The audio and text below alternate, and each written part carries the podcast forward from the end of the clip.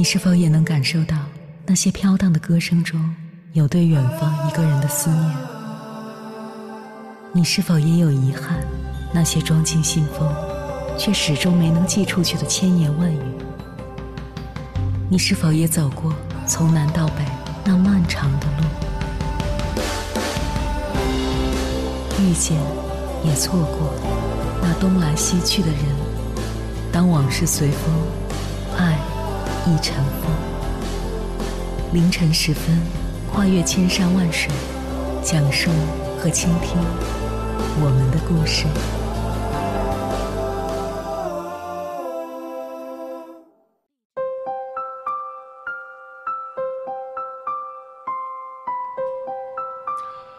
欢迎回来，各位夜行者，这里是正在直播的中国交通广播，千山万水只为你，深夜不孤单。我是迎波，绰号鸭先生。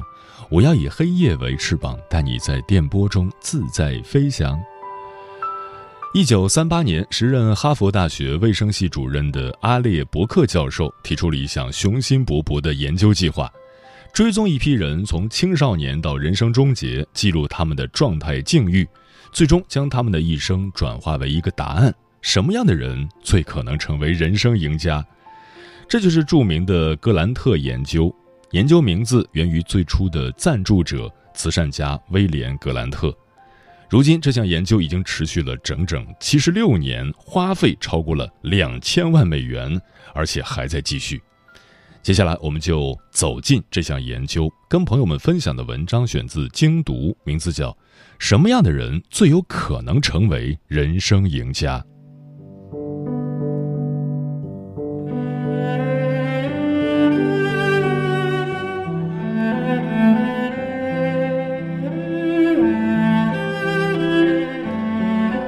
格兰特研究选择了二百六十八名哈佛本科生作为研究对象。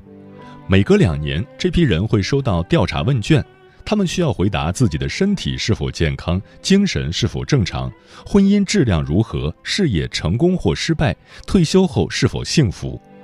每隔五年，还会有专业的医师去评估他们的身心健康指标。每隔五到十年，研究者还会亲自前去拜访这批人，通过面谈采访，更深入地了解他们目前的亲密关系、事业收入、人生满意度，以及他们在人生的每个阶段是否适应良好。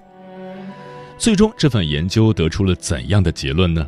以下数据可能会让你大吃一惊：与母亲关系亲密者，一年平均多挣八点七万美元。跟兄弟姐妹相亲相爱者，一年平均多挣五点一万美元。在亲密关系这项上得分最高的五十八个人，平均年薪是二十四点三万美元；得分最低的三十一人，则平均年薪没有超过十点二万美元。只要能在三十岁前找到真爱，无论是真的爱情、友情还是亲情，就能大大增加你人生繁盛的几率。从研究结果来看，人生成功的关键是爱。你是否觉得这个研究结果太像心灵鸡汤文的调调，而认为研究不可信？主持这项研究整整三十二年的心理学家乔治·瓦利恩特说：“爱、温暖和亲密关系会直接影响一个人的应对机制，即人在适应、解决问题和接受考验时采用的方法。”一个活在爱里的人，在面对挫折时，他可能会选择拿自己开个玩笑，和朋友一起运动、流汗宣泄，接受家人的抚慰和鼓励。这些方法能让一个人迅速进入健康振奋的良性循环。反之，一个缺爱的人遇到挫折时，则往往得不到援手，需要独自疗伤，选择酗酒、吸烟等，这些都是早死的主要诱因。也就是说，这份研究用数据证明了亲密关系的重要性，让爱不再是单纯的心灵鸡汤。而我认为，想要成为一个被爱包围的人，关键不是如何去寻找更多的爱，而是学会如何与已经拥有的亲密关系相处。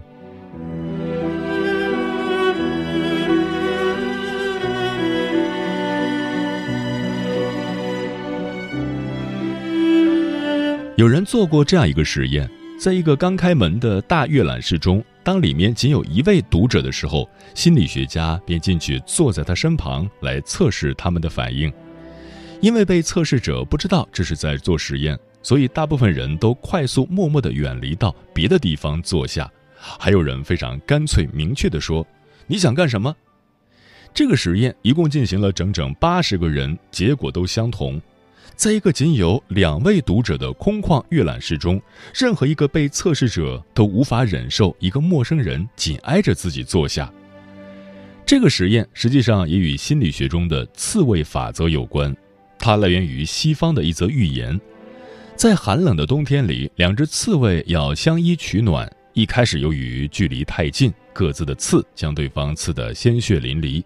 后来，他们调整了姿势，相互之间拉开了适当的距离，不但互相之间能够取暖，而且很好的保护了对方。人与人之间其实就像是相互取暖的刺猬，只有适度的距离，才能更加和谐的相处，不被彼此刺伤。就像俗话说的“距离产生美”，保持距离感设置的是物理距离或心理距离，而不是感情距离。距离没有固定的数字，它因人因场合而异。掌握了距离这一门学问，就能更好的处理人和人之间的关系。尤其是在亲密关系的相处中，我们很容易由于交往过密而产生矛盾。《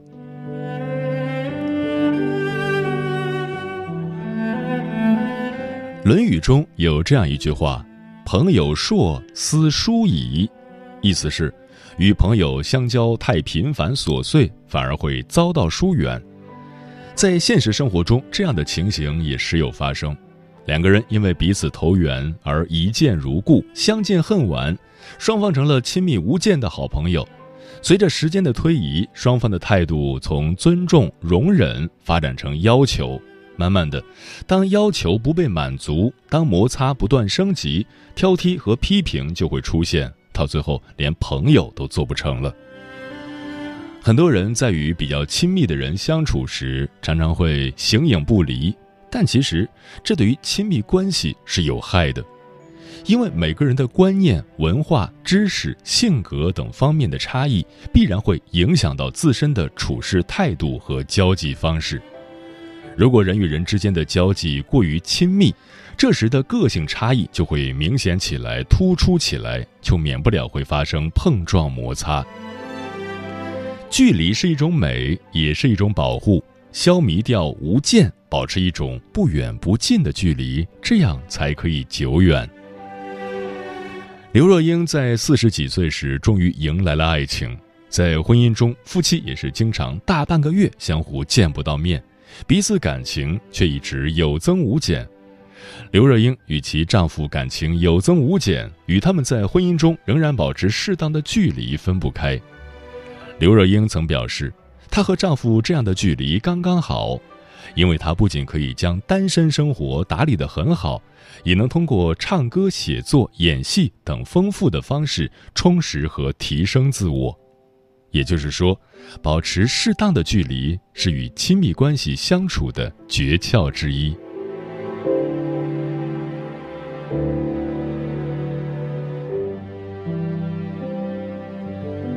经济学家李夫金说：“同理心是人类进步的主要驱动力。人类要想继续生存，就得有更多的同理心。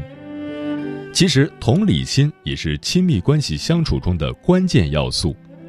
同理心又叫换位思考、共情，只站在对方的立场，设身处地的思考的一种方式。”基于人际交往过程中，能够体会他人的情绪和想法，理解他人的立场和感受，并站在他人的角度思考和处理问题。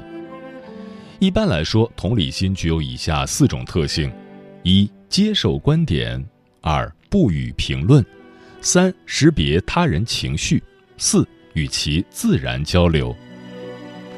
同理心让我们从他人的角度考虑问题，使对方觉得自己受到重视和赞赏，从而让交际双方顺利展开交谈。正如沟通大师吉拉德曾说的：“当你认为别人的感受和你自己的一样重要时，气氛才会融洽。”在亲密关系中也是如此。若双方都能站在对方的角度思考问题，那么这段亲密关系必能长久的维持下去。但实际上，在日常生活中要做到这一点是非常难的，这是为什么呢？同理心之所以很难做到，主要有以下四点因素：一、对他人关注的减少。美国最新研究显示，现在学生同理心程度与三十年前相比降低了百分之四十，而这主要是由于当代科技、社交媒体等减少了我们面对面交流的机会，我们更多的深陷在自己的小世界里，更难做到以他人的角度看待问题。二、对环境的理解差异。人与人之间所处的位置、环境背景不同，即使是相同的情况，产生的想法也会大不相同。三、换位思考技能的缺乏，能够预期了解他人的想法，自然少不了换位思考的技巧。一般情况下，缺乏以下技能将不利于同理心的产生：管理情绪、察言观色与积极倾听等等。四、信息储备的差异。有研究表明，信息储备的不同将增加思考对方心理的难度。既然做到同理心这么难，那么我们就要放弃提升自己的同理心吗？当然不是。事实上，同理心的拥有与个人的认知能力、人生阅历有着密不可分的关联。当然，这不是一蹴而就的事情，需要时间的慢慢积累。但是，同理心是有条件、有方法提升的。如何提升同理心？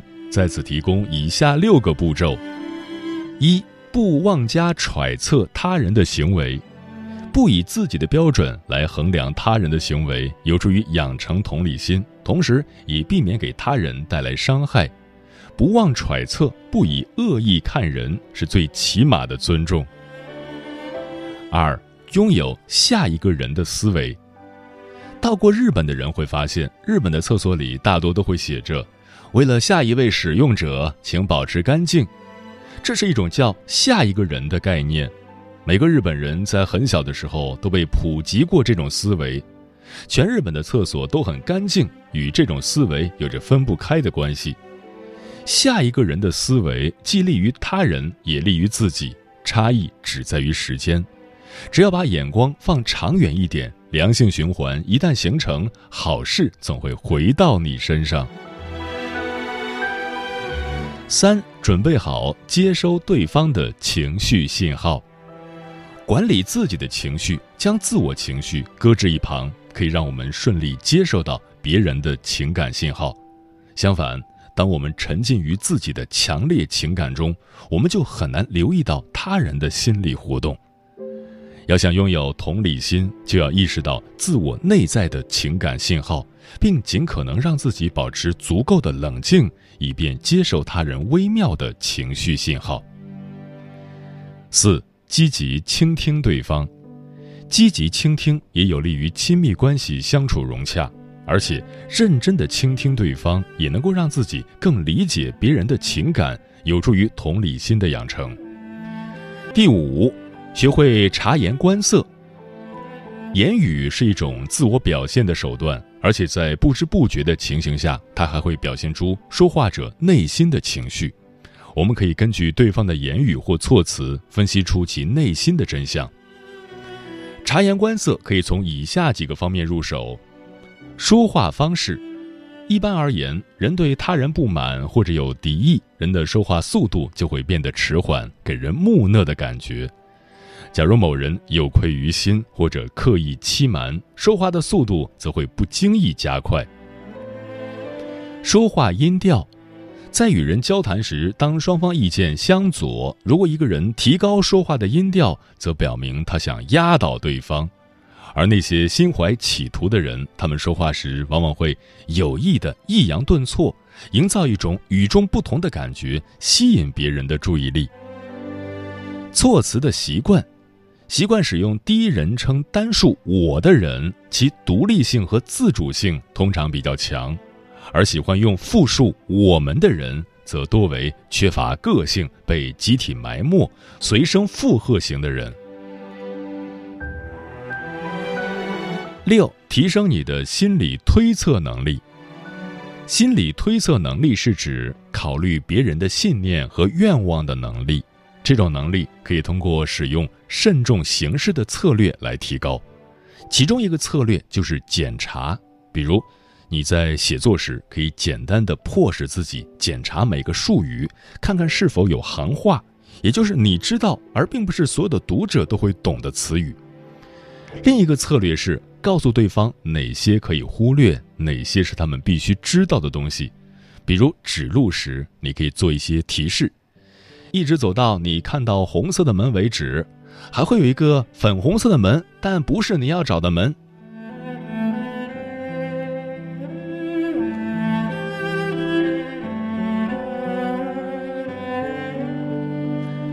以上这六个步骤看起来非常容易，不过只有持续的练习，才能形成习惯和本能，变成你真正掌握的技能。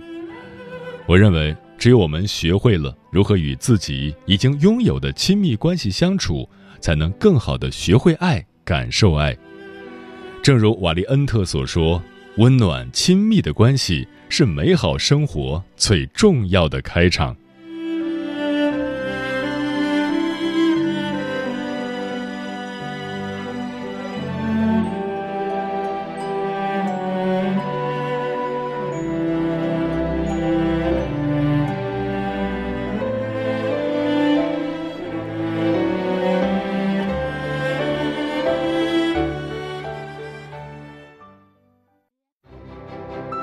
每一个深夜都有浓浓思念，每一段青春都有万水千山，千山万水只为你，千山万水只为你，正在路上。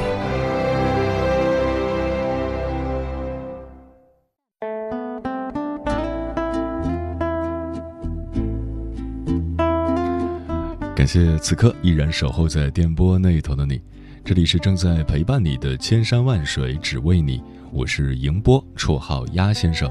我要以黑夜为翅膀，带你在电波中自在飞翔。今晚跟朋友们聊的话题是：普通人如何成为人生赢家。听友情深可知心说：“什么是人生赢家？每个人有不同的定义吧。普通人成为人生赢家，其实就是达到心里的预期就好了。我追求平凡生活，现在对我来说就是成功。”你追求人间烟火，找到一起享受生活的人也是成功。专吃彩旗的鸟儿说：“普通人的人生赢家是有理想、有目标、有方向。我们虽然不能选择出身，但是我们可以选择成为什么样的人。因为有什么样的想法，就会有什么样的结果。所以想法很重要。每个人都是一个磁场，你拥有积极阳光的心态，接收到的结果一定是好的。”无为而为即可为。说，我觉得我就是人生赢家了，过着属于寻常人的生活，不羡慕谁，活在阳光下，这本身就是成功。钮祜禄牛说，每个人有着不同的人生，我从不跟别人比输赢，只要自己够努力、够用心、用爱过生活，只要筋疲力尽后有树可依，吃饱穿暖，钱包不扁。这就是我的优质生活。何以繁华笙歌落说：“做一个努力的人，积极的生活，每天以崭新的面貌、积极的态度面对生活，给自己定下目标，努力奋进，就已经是人生赢家了。”明月千里故人西说：“爱自己所爱之人，做自己所爱之事，一生虽有坎坷，但都能迈过。”自己希冀的事都能通过努力而取得成功，我认为这就是人生赢家。恩恩说：“不患得患失才是人生赢家。”万古情仇换美酒说：“身为普通人，于我而言，有自己喜欢的工作，满足于自己的生活，心里有喜欢的人，享受生活中的人间烟火，就已经是人生赢家了。”谁的生活不是一地鸡毛、一片狼藉呢？如果没了这些，可能也就没有了生活的乐趣。嗯，我们平时所说的人生赢家应该是指在普世的价值观判断体系下，人生的各个方面都体现出很高的幸福感和生活质量的那些人。那么，什么是普世价值观？现在不少年轻人习惯于对普世的东西怀有抵触，不愿意被框进格子里狭隘的生存。可是，普世价值观是什么？不是你必须要结婚，不是你必须要读大学，不是你必须要生孩子，不是你必须要赚到很多的钱，而是如果可以的话，和相爱而相处愉快的人结婚；如果可以的话。读自己认为足够的书，如果可以的话，在想生孩子的时候生孩子，以自己喜欢的方式教养他；如果可以的话，以让自己舒服的方式赚到许多的钱，不会觉得不足而为生活忧愁，不会因为太多而欲壑难填。所谓人生赢家，不过是这些：当别人不可以的时候，你居然可以。当别人犹豫要不要将就的时候，你没有将就，但仍然赢得了普世价值观的支持。时间过得很快，转眼就要跟朋友们说再见了。感谢你收听本期的《千山万水只为你》。如果你对我的节目有什么好的建议，或者想要投稿，可以关注我的个人微信公众号和新浪微博，我是鸭先生乌鸦的鸭，与我取得联系。晚安，夜行者们。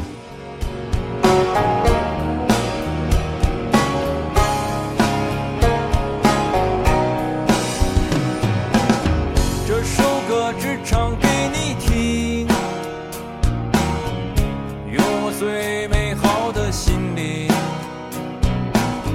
和阳光一起去旅行，去世界上